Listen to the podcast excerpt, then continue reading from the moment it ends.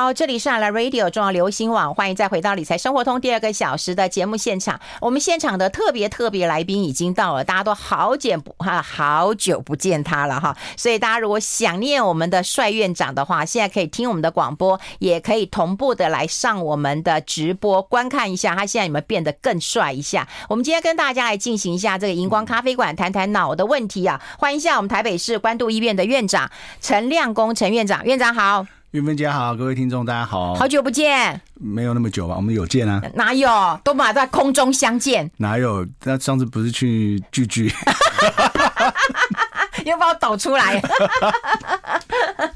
哎、欸，可是，在访问的时候，我老觉得好像在隔空抓药的感觉。哎，是，是，但没关系啊，那个药一样有效就可以了。好，我们今天要跟大家聊一聊啊，因为你也很久没出书了，没有人在逼你吗？可是我看到你帮一本书写序啊。哦，对，嗯，呃，其实当然这些年多多少少总是会有一些出版社他们会把那个国外翻译书啊，然后来请我看看合不合适推荐。嗯，对，那当然有有一些书我是稍微有一些筛选，有些书我觉得其实还真的是蛮好用的书，而且内容还蛮详实的，我就会去帮忙呃这个稍微看一下，然后依据那个内容做一些推荐。嗯嗯，哎，翻译书的话，你就要很认真去看了，因为以后看翻译好不好，对不对啊？这个需要医生来这个这个看一下。这个通常。没有办法做到那个程度，我大概我大概就看中文的那个书稿。哦，那然后中文的书稿，当然如果说他翻译的不好，其实你中文其实看起来就会觉得不太顺畅，卡卡的，而且那个内容，他有时候叙述一些内容，你会觉得有点怀疑，嗯，对，那那种我大概就可能就不不推荐了，嗯，哦，那其实有一些其实翻译起来还蛮文字蛮流蛮流畅，而且他所这个阐述的内容是对的，而且他都是引经据典，都是有所依据，那这种对我们来讲就是一个。呃，很好的一个呃内容，就可以来比较安心的做推荐。好，就你写书，嗯，这个要继续啊。等你啊！我已经我已经最后一本书的序上面就写说，我不要再写书了。我现在是怎样？真的吗？你真的有这样讲的吗？你看我九月又要出了，你自己要精进一点啊！哦，你要跟裴社长 两个跟他拼一下，对，两个在 PK 哦。你没有加入战局，怎么会好玩？我哪有办法？一个理财的，一个做菜的食谱那么厉害，我们出什么书啊？哎，可是你写，你帮人家写序，人家就觉得好精彩呀。呃，因为我只要写短短的一千字啊，写 整本可能不行啊。好啦，跟大家来聊聊这本书啊，嗯、我觉得蛮有趣的。是就是说，脑部这件事情到底，嗯嗯、我们先确定一件事情：脑到底会不会老？嗯、人会老嘛？对不对？容颜会改变嘛？嗯，脑真的会会会会老吗？当然都会，当然都会。嗯，但是它的那个老化的趋势，也不是你想象说，好像就是这个。永远不复返，然后每一个部分的功能就会一直都往坏的方向走。嗯，其实它也不尽然哦。其实我们在过去一些我们做认知老化的这些呃研究，嗯，发现说你可以理解到有些部分啊，可能记忆会衰退，然后有一些这个语言能力会会衰退，讲话的这个呃流畅度。但是我们发现有两种功能，嗯，似乎随着年龄增加，还好像变好了一点点。嗯，不仅不太衰退。哦，一个还是语言，但是这是语言技巧。嗯，就是说他的这个呃讲话想要表达一件事情的这个技巧，他会不太随着老化而受影响。嗯，另外一个是数字，我们这样我们讲的是。没有生病的情况哦，对对对，我们不就是今天啊，失智症那是生病，我们不谈，我们不是在讲那个情境，我们讲一般正常的老化的状况之下，所以我们有很多的老人家，他他其实呃，即便年纪很大，他那个算钱啊、买菜啊，还是很厉害，算很清楚 哎，多少钱，然后房租还没收，对对对对对。对，所以说他可能很多东西你乍看之下测试起来已经功能没那么好，所以这两项功能，比如说语言，有一些你看有些读书人，嗯，很有学问，他就是讲话呃。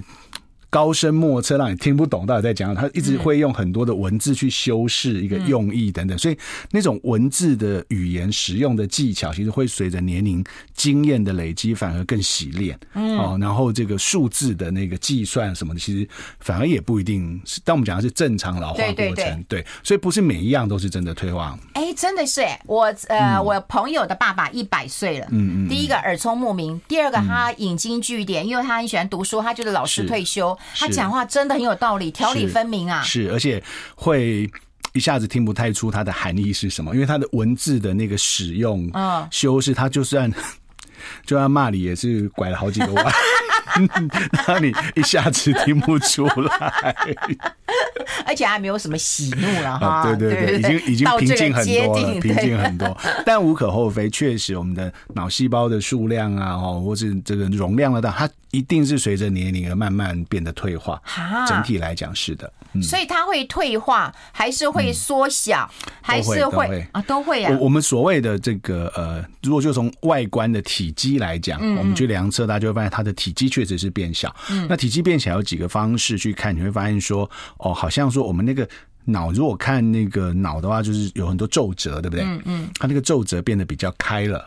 就是体积缩小了，所以皱褶就拉开了。哦哦、然后脑室，我们其实做电脑断层，我看到脑室嘛，中间有有有一些空间，有觉得空间变大了。嗯，这个都是整体体积变小的一个趋势，那就是一种萎缩的过程。嗯嗯，哎、欸，那可以吃脑补脑吗？我从小我妈都给我吃那个猪脑啊、鸡脑啊，那个。我告诉你，它好像还真有点道理。哎、欸，真的，就是说，就是说的，就是说，好，我我们现在在呃，我这个不是替什么广告，对对，就是其实过去。有一个研究，他发现说有有一种呃营养成分呃叫做脑磷脂啊，那那呃脑磷脂是一个统统称啊，统称。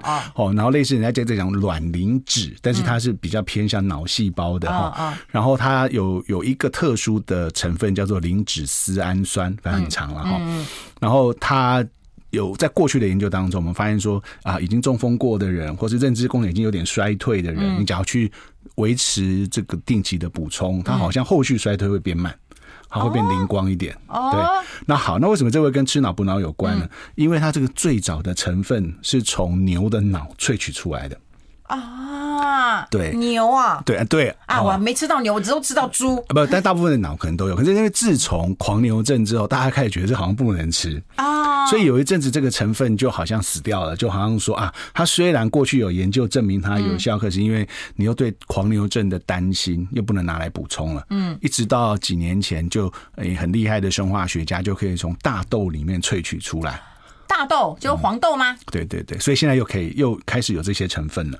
所以所以这个你说吃脑补脑，呃，某一个程度来讲，目前我们倒不敢讲说像像这些研究都这样。比如你现在好好的，嗯，你现在这么灵光，嗯，哦，然后这个钱赚这么多，酒量这么好，嗯，这种情况之下，这种情况之下去补，可能效果不好，嗯。可是如果当你开始有点衰退的时候，那维持它一个足量的这个营养素，不要不足。哎，那个好像确实就真的，所以我们现在对于营养补充的概念比较倾向于说，你应该是确保老化的过程当中这些成分不要缺。哦，不要缺。哎，我非常理解理解，同意同意同意。难怪你很讨厌一些那个保健食品，那假也不用不老用啦。因为那个已经太多历史故事了，就是它就是一些呃商业的嗯。的行销策略了哈。反正它一个生命周期过了，就厂商赚饱饱，然后大家才发现自己。白吃了一轮嘛，白吃了一轮，对，所以所以 白吃白吃好几轮呢，对对对啊，所以所以呃，我们就可能会去看哪个成分，我们就去检视这些科学证据嘛，就像这本书一样，其实它的那些内容会有科学证据去说哦，哦，有什么文献这么讲，有什么内容这么讲，嗯、那然后哪些可以真的时机也蛮重要的，也不是好像说没哎，就好像说有有病吃就是呃有病就治病，没病补身，倒也不是这个概念，嗯，哦，你就好像没事就去吃它，倒不如维持一个呃正常。呃，均衡的饮食，然后快乐的心情。嗯，对了，我觉得我蛮赞同的，快乐的心情啊，嗯、然后健康的身体，但健康其实不可逆嘛。万一有状况的时候，我们是不是可以补充一下？嗯、我觉得这个我们真的超想知道的。嗯、我也知道你其实不大吃什么呃保健食品啊，嗯、但是你会不会特别的？因为你脑袋很重要啊，你是研究期刊啊，了不起啊，国内台湾第一人呐、啊，这个在国际期刊当中哈，那个得到很多的殊荣，就是陈亮公了哈。那你是怎么样让你的脑袋都这样一直轮转的很棒？我们待会讨论一下，好，好，把你的脑破开一下。I like 好，我们现场的是陈亮工程院长。我们在广告时间其实有讲两个重点，我觉得蛮重要的，因为我们怕有人没有看直播嘛。当然，我希望大家现在赶快来看一下这个直播，可以看到我们帅气的院长哈，然后可以提供你最正确的一个资讯了。那我们刚刚提到，就是说有一些可能大家会觉得要吃脑补脑嘛，好，我们就会吃猪脑、鸡脑、鸭脑、完鹅脑啊哈。那事实上，你说有一些呃，可能是呃自己要去补充的。那这个补充的话，什么什么那些医生会开药给你吗？那个都是算营养补充品，算营养。补充品啊？对，我总不能开你去市场买猪脑两副吧？所以它是算营养补充品，所以你自己自己去买。那那它基本上就是从正常的天然的食物当中萃取嘛，所以这一类都没有被当做药品来对待，所以就是食品。哦，哎对、欸，那你你都没有特别吃的一些保健啊、嗯、食物吗？我自己没有了，但是。但是我在做的事情是预防啊，预防一些呃，就是说我可能没有刻意去吃什么人家说好的东西，但是我会去回避人家说不好的东西。哦，回避哪些不好？烟是一定不好。哦，烟烟其实对很多，就我们如果说公共卫生上，嗯，有这个十件最严重的事情，就整体的公共卫生来讲，嗯，大概第一名到第三名都是抽烟。哦，对，它影响很大。对，哦，那第二个是含糖饮料。含糖饮料，对，嗯，那就是因为糖分这个这个时期，我们在现在这个时代，其实我们糖分整体的摄取其实是高蛮多的，嗯，那糖分它最终影响的新陈代谢呢，就会影响到血管嘛，嗯，那血管就是很多器官都是血管。脑其实脑部跟肾脏都是血流非常丰富的器官，所以那个事情是要养成习惯的。因为如果一直在含糖饮料，这件事情也蛮难改的，蛮蛮难戒的。哎，你坦坦白说，我跟费鸿很少喝含糖饮料，除非是别人请的啦，下午茶什么的，我们都我们拒绝不了。那我们同事都知道，说我的饮料都是无糖啊，不是对，不是无糖的绿茶，就是黑咖啡啊。那你好无趣哦。但我会跟你喝酒啊。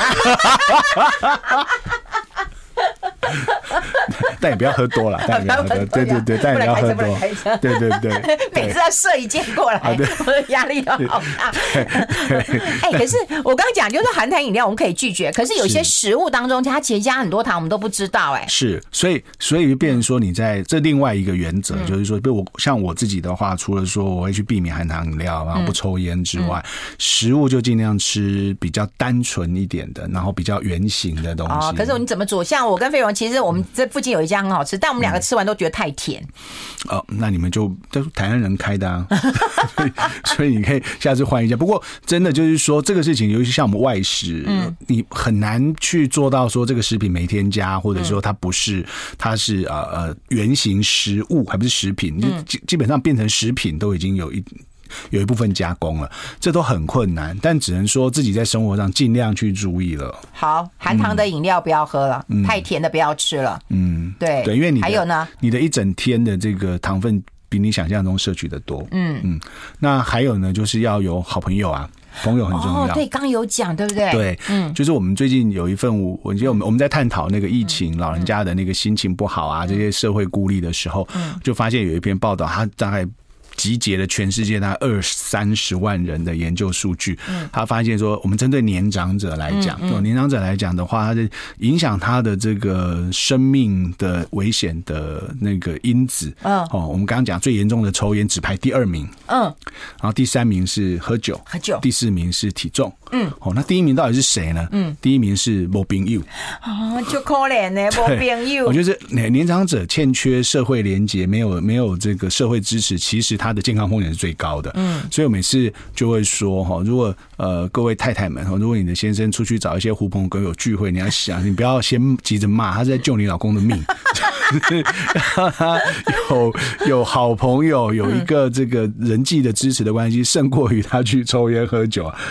对对对，就健康上来讲，所以当然了，抽烟喝酒一定不好哈。嗯。但如果说其实呃相对来讲，他可以能够因此对有很多的朋友的聚会，多多少少偶尔喝点酒，烟当然不好，然后可以有就偶尔喝喝点酒，大家聚会得到一些好朋友的支持，我觉得这个还是蛮重要的。可能要适当的做一些加加减减的那个替换呢，不可能说都挑啊这个也不要，那个也不要，然后到时候弄不怪不要让某饼有皮啊。哦，哎，我我有一个同学在当社工啊，哈，那他就说老人家很爱吵架。啊，因为他就在那个嗯，就是比较乡下，那当然他也要有凝聚老人家一起出来聊天。那请问一下，如果老人家相处，他不是好朋友，他是那种呃，就是吵架骂，这这对脑力的激荡或者活力到底是加分还是扣分啊？基本上吵得动都是有活力的表现，对对对对 对对，都是有活力表现。但是但是当然呢，没有错，我们也会发现说，很多人年纪比较大之后，那个情绪的嗯。克制，就是说，好像你社会化的程度好像会会稍微变差一点，脾气比较会说来就来了。嗯，我不像以前，你可能以前你会想比较多，你比较比较容易克制跟压抑自己。那这个是当然了，我们如果就从单纯个性上来讲是还好，但如果有时候是一个早期的退化。哦，就是他开始跟人互动，就这个也是老朋友啊，怎么以前也不会啊？对对对。可是现在开始怎么就容易吵起来？嗯，就可能他对某一些事情的耐受度跟克制的能力开始变不好了。嗯，以前不会说出来的。嗯，哦，以前有这个感觉会知道说啊，这样说出来可能伤感情，可能影响嗯群体生活。嗯，可是到一个情境，可能有一部分受到影响之后就。好像克制不住这个，哎，所以这很重要，这个大家可以自我察觉啦。然后另外，如果说你是啊这个呃晚辈的话，是哦，你可能要留意一下自己的长辈有没有这样的状况了。是，哎，那我们刚刚有提到就是脑的老化、退化的问题，还有这个呃食物的问题啊。我觉得脑影响很大，就是睡眠的问题，这也困扰很多人。嗯，所以。有人当然就是说，你睡得好，你脑袋就会清楚嘛；你睡不好，脑袋就不清楚嘛。可是这就是睡不好啊。嗯，这个有一部分很难，就是确实很难，因为你没有办法做到百分，因为年年纪大之后，本质上就会有睡眠的改变。嗯，那这个如何去调试是一门功课啦。嗯，那这门功课，你说完全，当然理想上不要去吃安眠药，可是如果真的不行，嗯，也是要看怎么样去交换。当然最好是不要。可是你无可厚非哦，老化的那个睡眠形态的转变。真的是有一点困扰生活，这个我们待会广告之后是可以再来聊一聊。好尽责的，好尽责，进广告。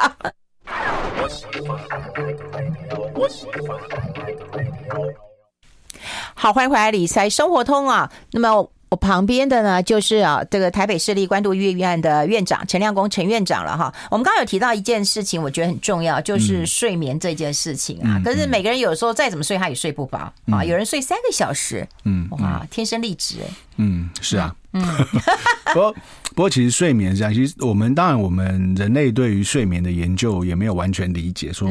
你为什么一定需要睡眠？可不是说要修复脑袋吗？当然，这是我们的假设嘛。哦哦哦。可是你会发现说，其实你在睡眠的时候，你脑子也没有停下来休息啊。它其实没有，它还是在把你，它还在进行很多种不同的活动。比如说，像我们在睡眠的期间，它有可能，我们是都是推测的了哈。它有一个时候，你把白天看到的东西形成呃记忆。嗯，哦，那你需要一个呃没有外部的杂讯的时候，你没有在从事活动的时候，脑子要把你白天接收的讯息转换成可以储存的资讯嘛，嗯，哦，这它需要时间处理，嗯，然后呢，也有一些是在一些意念啊、念头的想法，就是它必须要花时间去处理，嗯，然后呃才能够形成你的个性记忆的那个，所以所以这个事情是重要。那也里面也有分很多种，说我们睡睡觉有所谓的深睡期，嗯，然后比较浅。那其实你一整个晚上睡眠就一直一个 cycle 这样一直走，嗯，那有没有所谓所谓的这个呃这个非动眼期的睡眠跟快速动眼期？嗯，啊，快速动眼期其实就是在老化之后，这个会比较明显。嗯，这个快速动眼期通常就是你睡着的时候在做梦，嗯，然后有的时候会讲梦话，手来脚来，又有些动作的时候。那有些年纪越大的时候，可能搞不好就 你搞不好就一脚把你老公踹到床底下去，会动作会变大。哦，对，动作变就是这个是一个呃神经退化的一个过程，但那个就是都是交替的。我们的睡眠就是在呃这个非快速动眼期跟快速动眼期之间一直去交替。好，那这个的理由就会变成说，大家就觉得说。为什么他需要这样转换？嗯，哦，他就好好的休息，把把资讯转换成记忆，转换成那个就好。那为什么还有这个过程？所以我们对睡眠没有完全理解。但如果说不要讲那么复杂，我们看流行病学比较宏观的来看的话，我们发现说年长者哦，大部分最好的睡眠嗯的状态，就是说呃死亡率最低的哈，就是健康影响最小，大概会落在四到十之间。嗯。所以四到十之间的人都还可以算正常，因为每个人体质不同。有人睡到十小时啊？呃，但十小时以上就不好了。哦，对，四小时以下也不好了。哦，对，所以说这个里面就是说，在这中间，我们就会发现说，哦，我们发现说睡很少的人，嗯，他其实呃，这个身体的发炎指数比较高，新陈代谢，所以一直有个说法，有没有说睡得睡得少的人就容易胖啊？嗯，哦，其实他的新陈代谢跟发炎的状态是比较高的，睡得太少的人，嗯，那睡太多的人其实就可能有其他的问题，嗯，哦，那这里面反正就是我们我们在公共卫生上形容这是一个 U 型的曲线，嗯，不是说好像直线的相关，它是。这个 U 型的，太低太高都不好。嗯，那所以，哎，那小宝宝就可以睡很久。嗯，然后有人说年纪大就是睡不睡不久。对，这就是一个老化的一个睡眠的的转变，这个是我们必须要去想办法适应的哈。尤其现现代社会，老化正常老化对于睡眠形态的影响有几个特征。嗯，第一个是你会早早就想睡了。哦哦，你睡眠的我们叫相位前移，像是那个一个木字旁，在一个在一个目标的目。然后就是你，你原来对相位前，你可能以前想睡的时间，好比是十一点，嗯，他可能慢慢挪到九点、八点，就往前想睡。嗯，好，第一个就是相位前，你你你你的可能整个的 cycle 差不多，可是你时间拉前了，嗯，所以会早早想睡。嗯，第二个睡眠会变片段，很容易醒啊，很容易醒。嗯，然后整体来讲，睡眠的时间是比较缩短的。嗯，好。这个是我们讲正常老化的时候睡眠的表征，对不对？完了完了完了，我都有了，都有哈。哎，对。但这件事情呢，是不是困扰生活？它是，我跟你讲，很多事情还是正常老化。嗯，它的关键是你要看隔天累不累。如果你的状态这样，你隔天其实还好啊，不累不累。OK 的哦，那就是一个正常的变化哦。你要看你隔天累不累？对，我们通常是用这样去抓，因为我们不会建议你一定要抓啊，一定要睡到八小时，嗯，因为这样睡眠都变成压力了。嗯，当你随着老化的过程当中，你的睡眠的状态改变，就啊没有八小时怎么办？我会不会造成我健康上很大影响？其实一旦睡眠变成压力，你更难睡。那我们临床上遇到很多的困难，很多老人家都来门诊说他失眠。嗯，那你真的给他认真问了，有时候大家因为门诊没空，就直接开安眠药。要问一下吧。对，当你认真去问，你会发现说他七点就去睡了。嗯，然后呢，呃，他大概睡到半夜三点，他说我半夜就起来再也睡不着了。嗯，七点睡到三点，其实他已经睡了八个小时了。嗯，所以以他的睡眠怎么会不够？他是够的，应该够啊。对，他的困难就是因为相位前移之后，醒在那个清晨两三点的时候，他不知道干嘛。哦，所以这种人你应该是发赖给朋友。对，你这种这种人，你就要，哎、欸，其实我会耶。你你我被捆，打开被捆。我常常、欸、你是你是成型人，我知道。对对对，我常常三点多在发。对啊，通常不回是正常。如果你哪一天突然回，我就觉得吓到，吓一跳，我就吵到你睡觉。那那因为他是相位前移嘛，所以像这种人，其实他与其把两三点起床称之为失眠，不如讲他真的是太早睡了。你要你要建议他把睡眠习惯再往后延，因为他的时间是够的。有吗？你刚刚讲九点睡到三点，当然够啊。对啊，那所以所以其实很多老人家他问题是这，他在这里，他七七八点坐在晚上坐在那个沙发上就开始打瞌睡了。嗯，然后他觉得睡一下。那现在现在人又跟古代不一样，嗯，古代是就农业社会嘛，就反正鸡鸣而起啊，你也不用不会看时钟的。可是现在大家看时钟在过日子，睡眠变成压力，你就说啊，这个时间点我怎么办？大家都再睡一下还早。就我现在起来三点而已，会不会吵到你？吵到什么人？然后再要不然就想说啊，我等下九点要开会，我现在不睡一下我怎么办？啊，我觉得会有这种压力，或者我要工作怎么办？对，所以有的时候是因为生活上的压力，使得睡眠本身都变成压力了。嗯，那当然啦，这每个人的体质不一样。我是真的是运气蛮好，我大概是碰到枕头就可以睡的。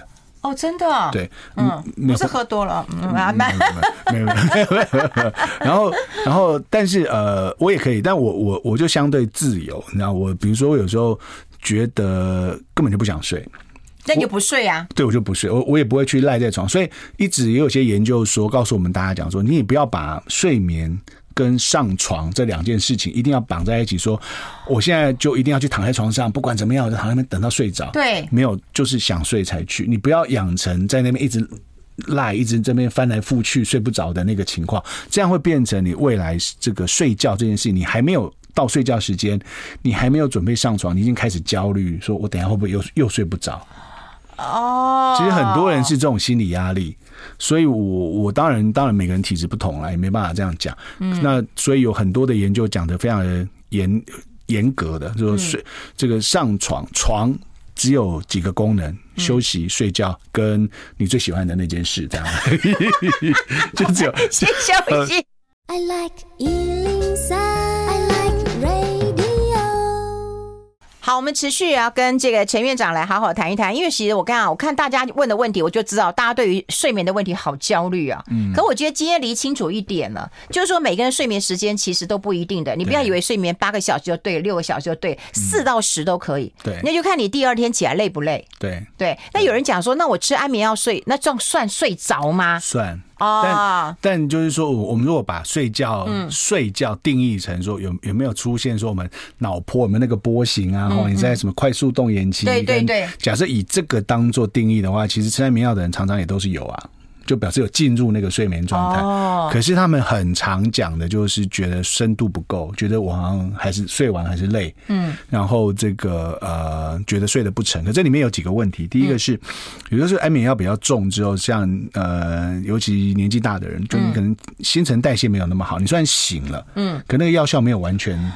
没有完全代谢掉，所以就觉得累没力。所以有很多的长辈，他们吃安眠药的时候，他们会发现自己在中午以前都觉得很没精神，虽然他起来了，嗯嗯，下午之后才觉得精神来了，嗯，所以那是因为药物代谢的关系。所以你你吃的越多，你就会越反而想睡觉，嗯，就越没力。虽然你是醒着，嗯，所以当然我没有办法去，我我知道现在这个社会上，尤其是这种工业社会步调比较快的时候。有很多人真的都有睡眠的困扰啦，我我也不想去，好像讲的好像呃，因为自己运气很好，很容易睡，就就就代表这样才是最好。嗯，但我是觉得说减少。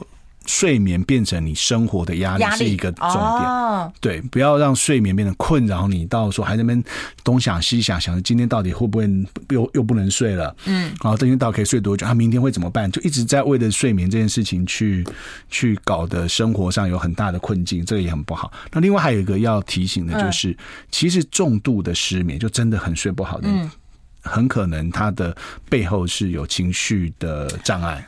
哦，对，你要先解决那个问题啊！对，你不解决那个问题，嗯、一直是去吃安眠药，是其实是没没有是没有用的。你会越吃越重，可是你的情绪还是要解决。所以有时候要解决那个根源，根源是情绪。有人是忧郁，嗯，或者比较焦虑的心。那那那像我们如果去看忧郁症的诊断标准里面，其中就有一个就是重度的失眠，对，它是其中一项表征。哦，当然不是只靠这个就就叫忧郁症。那所以如果你的你的背景原因是有一些情绪障碍，嗯，有这个问，那你不先处理这个，只是去安眠药，当然解决不了问题。嗯。嗯，哎、欸，有人说啊、呃，什么什么可以解决偏头痛，或什么什么什么解决什么？嗯、我跟你讲，如果你真的有问题，你就应该去看医生，因为你如果表示说你偏头痛或你睡不着，嗯、你更该去看医生了。其实有有有一些事情对这个呃健康知识的判断，有时候还蛮单纯的。其实我们用一个很简单的逻辑去看它就好了，嗯、因为偏头痛全世界这么多人有，对不对？哈、如果有一个什么东西可以解决偏头痛，嗯，那应该已经拿诺贝尔奖了哦，就已经解决全世界人的困扰了。对对对，对，所以有些时候，当然或许有些每个人有每个人不同的反应，然后或许对他有效。可是你说要普遍性对所有的偏头痛的患者都有效，嗯，那这个应该已经拿诺贝尔奖了哦。对，更何况他问的是一个啊，就是一个就是吃的是保健食品。是啊，我就常常很多在门诊的时候就跟病人讲说，如果这些东西通通都是对的话，台湾已经不知道几个诺贝尔奖。哎，你这句话讲的真好。哎，我说台湾，你一读到人家没话讲了。对啊，我说，请问你拿诺贝尔奖了吗？对啊，我说这些这些如果都是对的，我都解决这么多这个世界上。各国的人，大家都在困扰的事情，都都解决不了的。如果这样就解决了，那台湾已经不知道拿几个诺贝尔奖了。嗯，对，其实所以显然它不是被普遍呃认同的一些科学证据了。嗯，那因人而异，谁有效，我觉得当然是 OK。因人而异，每个人本来就就有他的可能性嘛。所以，所以你把它当成不要太有压力的尝试，我觉得也还好啊。就是保健食品啊，保健食品它的分类要看最后，它关键不是保健，它关键是食品。食品。对，食品理论上只有两个逻辑：有毒没毒，好吃不好吃，叫食品嘛。啊，对对对，对。嘛，食品食品我们在关注的其实这个，它有没有毒性跟好不好吃，对对对，有没有毒，对有没有效，并不是我们在对食品的对，因为它就是食食品，对，完全懂了。对，所以所以它只要被叫做食品，你就不用去想了，想在想好不好吃跟有没有毒就好了。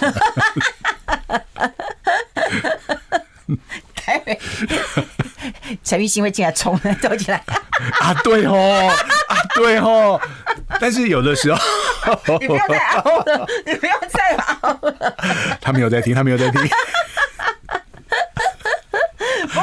糟 糕糟糕，不会不会，医生都是这样，因为他们常常就在写什么期刊的，然后要上国际论文的，是啦，对，然后什么都是很科学的。对，我们是要能够普遍验证，而且可重复的，就这个事情有效，是不是只有你吃有效，别人吃也要有效，大家都要有效，而且效果要差不多一个可量测的，用用一个标准的方式来量测做比较，因为我们才能够去跟人家讲说，哎，这东西你吃也会有效，因为那不是只能不是像一般的行销方式说，哎，那个谁谁吃的不错，你要不要也吃吃看？嗯，但我们所谓的效果，就是我们可以跟他讲说。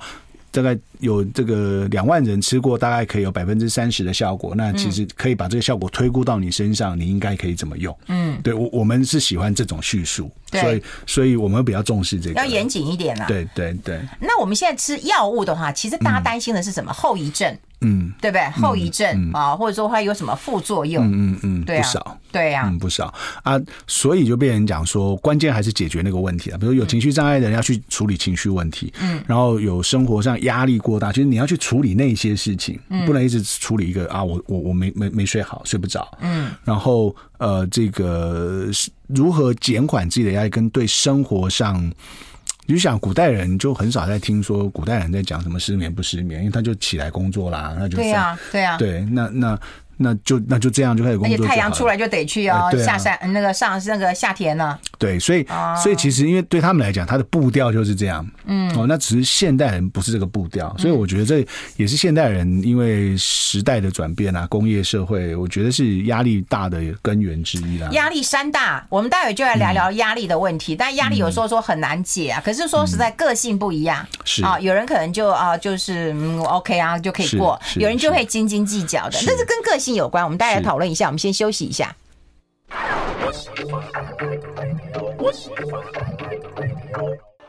好，我们持续要跟陈院长来聊聊。我们刚刚讲个性很重要了哈，个性但决定了我们的命运。可是个性其实也影响到我们的健康哎。那这个脑袋有时候我真的觉得我脑袋都快烧掉的那种感觉，就是我其实是一个个性很急的人。你看不出来吗？看出来，看出来，看出来，看得出来。对，看得出来。那有人就是很慢条斯理，我觉得他日子过得挺好的，长命百岁。哪像我们这这急惊风的，又碰一个慢慢郎中，我们这逼也逼逼死人了，那怎么办呢？啊？我自己的感受啦，我觉得这个大家都是有很多功课要修行的，但但这个修行不一定是不是在讲宗教啦。我是觉得说，其实一样啊，其实大家从年轻到老，你可能会经历过很多不同的事情，嗯，然后经历过之后，你再回头去看，有时候就会觉得说，哎，好像那个也还好，嗯，我觉得那是一部分是人生经验嘛，哈，那像我哈，我像像我自己好了，嗯。我一年多以前刚去当院长的时候，其实没有人教我怎么当院长的。嗯，那我面对那堆公文，其实这要怎么批、怎么想，然后这个财务的部分怎么看？我以前只看部门财务啊，不用看到全院的财务。哦，那这个事情要怎么什么方式去处理？其实那时候也是压力山大，因为很不熟嘛。嗯，很不熟。可是我大概就会让自己去试着静下来。嗯，你大概。没有静下来就去做决定，大概很容易做错决定嘛。哦，对，那静下来就每个人方法不同啊。嗯、那我们在关渡医院，我们就可以去海边走一走，河边坐着看一下，然后觉得自己好像傻，就是坐在那个庙门口的那个 那那个关渡宫前面有个小的关渡码头啊，就会坐在那边，就看看看看淡水河啊，然后会稍微平静一下，平静。好，那到后来到现在。到现在，像我我我我会，比如说我清晨，比如说我三点多四点多我会起来走路嘛，对不对？嗯。我走路的时候，其实我现在听的都是会去听一些。呃，不同吗？没有啦，没有没有。不，我会去听不懂的。或者说，到到门就听一些书啦，有时候听听听。有时候有一阵子在听什么阿，量子力学，还有一阵子就会去听老子。啊，其实你有不同的东西嘛，哈。那不同的东西，其实你都是在那个时间点去让自己能够静下来，去听一些东西，去学一些。然后我倒觉得能够想一个方法，让自己在忙乱的时候抽身出来，可以。平静下来这件事情蛮重要的，嗯，那每个人要找到自己的方法。对啦，所以虽然个性急，也要找到一个方式让自己稍微冷静一下。哎、欸，所以真的比较冷静的人，比较慢条斯理的，活比较久哦。也难讲，不过确实那个人格特质的呃，这这个是这样子，就我们去做一些研究，大家会发现说，某些人格特质人就容易罹患某些病。所以以前大家会说，什么样的人格特质就容易得胃癌？嗯，因为他常常容易胃酸比较多，比较焦虑，比较紧张，就胃酸比较多，溃疡、胃癌等等。但那个是确实啦，那是确实。可是我倒觉得说，反正每个人的个性，很多事情是先天生下来，你你就是这样的人了。嗯，好，那你看你活到现在三十五岁了，你的个性也是。也没什么，嗯，说叫你不要急就真不急嘛，嗯，好，你不会觉得不好意思啊？不会啊，好，那我们就继续，对非常讲的非常的 好，三十五岁我可以接受，对对啊，所以说其实本来大家就是自己的人生经验要去学习，找出一个方法啦。那我我是真的觉得说，不要让自己困在一个困境，然后出不来，卡住自己，我觉得蛮蛮重要。我最近，我要我最近，哎。前几天吧，然后我就是最近那个报纸写的那个文章，我就写了写了核果子。嗯，那因为我那天看到一个一个 YouTuber 他在做做核果子，嗯，看哇，看着好疗愈哦，觉得好平静哦，嗯，然后他当然给息很多啦，很多，可是可是我觉得哦，对，如果你可以。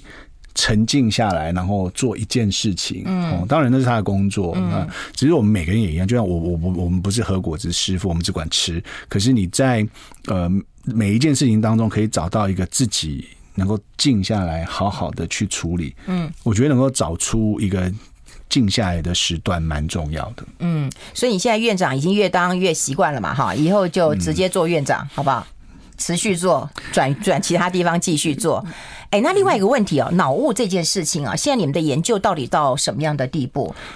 不敢讲说到什么样的地步啦，因为我们现在会觉得说脑。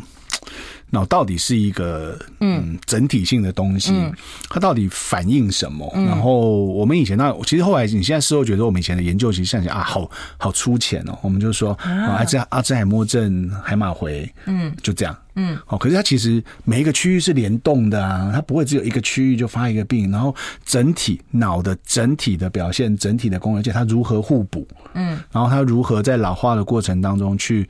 去得到一个最适切的状态，其实研究不完，所以那个奥巴马的时代就是全球在启动那个。全球在启动这个脑科学计划，嗯，因为人类对于脑的认知实在太少了，嗯。嗯。嗯，所以你要问我说研究到哪里，我只能说很多时候都还不是很清楚，因为你没有办法有活的人脑出来做研究的。对啦，而且现在又有人讲说什么呃染疫之后啊，什么 Long COVID 啊，然后有脑雾啊，我们也担心说那脑雾跟我们的脑有没有？不过不过他就是说，嗯，一样，它是一个比如说 COVID 是一个新的病，嗯，然后它发生的问题都是新的，嗯，每一件事情都是新的，所以它是。不是，就像就跟保健食品一样，嗯，它是不是真的长期上造成什么样无可复原的事情？你也需要时间观察。嗯，二零一九年到现在的病，那我们要讲说它会影响十年的表现，说会造成脑部快速退化十年，嗯，然后呃是无法回复的。我觉得这个定论也很难下，嗯，所以。医学就是这样，医学的研究就是都要花时间，嗯，你才能够去给一个比较。所以初期出来的第一篇论文啊，就是奇闻共欣赏嘛，因为发现一个很特殊的东西，哦，大家好奇，大家好奇，那就会把它拿来这个。所以我我有时候我个人不会特别把这样的东西。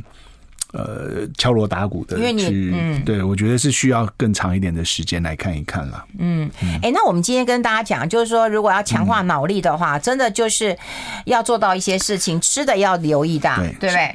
就是上套餐了，嗯，就是单点不行。对，套餐就是要有好的运动，好的运动，因为运动，嗯，对，因为运动还是有助于脑力的强化，然后要终身学习，你要一直去做新的事情，嗯，然后要有好的人际关系、情绪、睡眠，嗯，然后这个要能够呃控制好你的慢性病，嗯，哦，然后维持心情上的快乐，嗯，哦，那好朋友。这样，所以这些事情都要同时兼顾哦，只做一项两项是不太够的。嗯。嗯，所以有的时候，当然大家会在类似像保健食品或是很多单一的时候，大家会强调，哎，我只要做这件就可以很棒很棒。嗯，但现在的研究都发现说，这个要上套餐，嗯，这个要上套餐，套餐才会有真正长期的效果。要贵州龙加瑞，对，都都接受，都接受了，我们就都加了。对对对 对对，他不吃的，他不吃的，就都接受。他必须要都有。那对，因为只做单项，目前看起来那个效果很难持续，嗯，很难持续。就你跟做做啊，可能你三个月研究说有效，六个月就看不出来了，嗯。所以其实只有全上啊，其实全上代表一直是什么？你就是要改变一个生活形态，你要整个的生活形态。那这个生活形态其实不止也为了脑，其实对肌肉、对各方面的生活都有很大帮助。所以。一套就可以管全部该注意的事情了。哦，好，嗯、自己要学到好的运动，好的人际关系，然后呢，要情绪管理，然后睡得好，有好朋友，这很重要。嗯、非常谢谢我们台北市立关渡医院的院长陈亮公陈院长拨空到我们的是节目现场了，谢谢陈院长，我们下个月再见，拜拜，谢谢，拜拜。拜拜。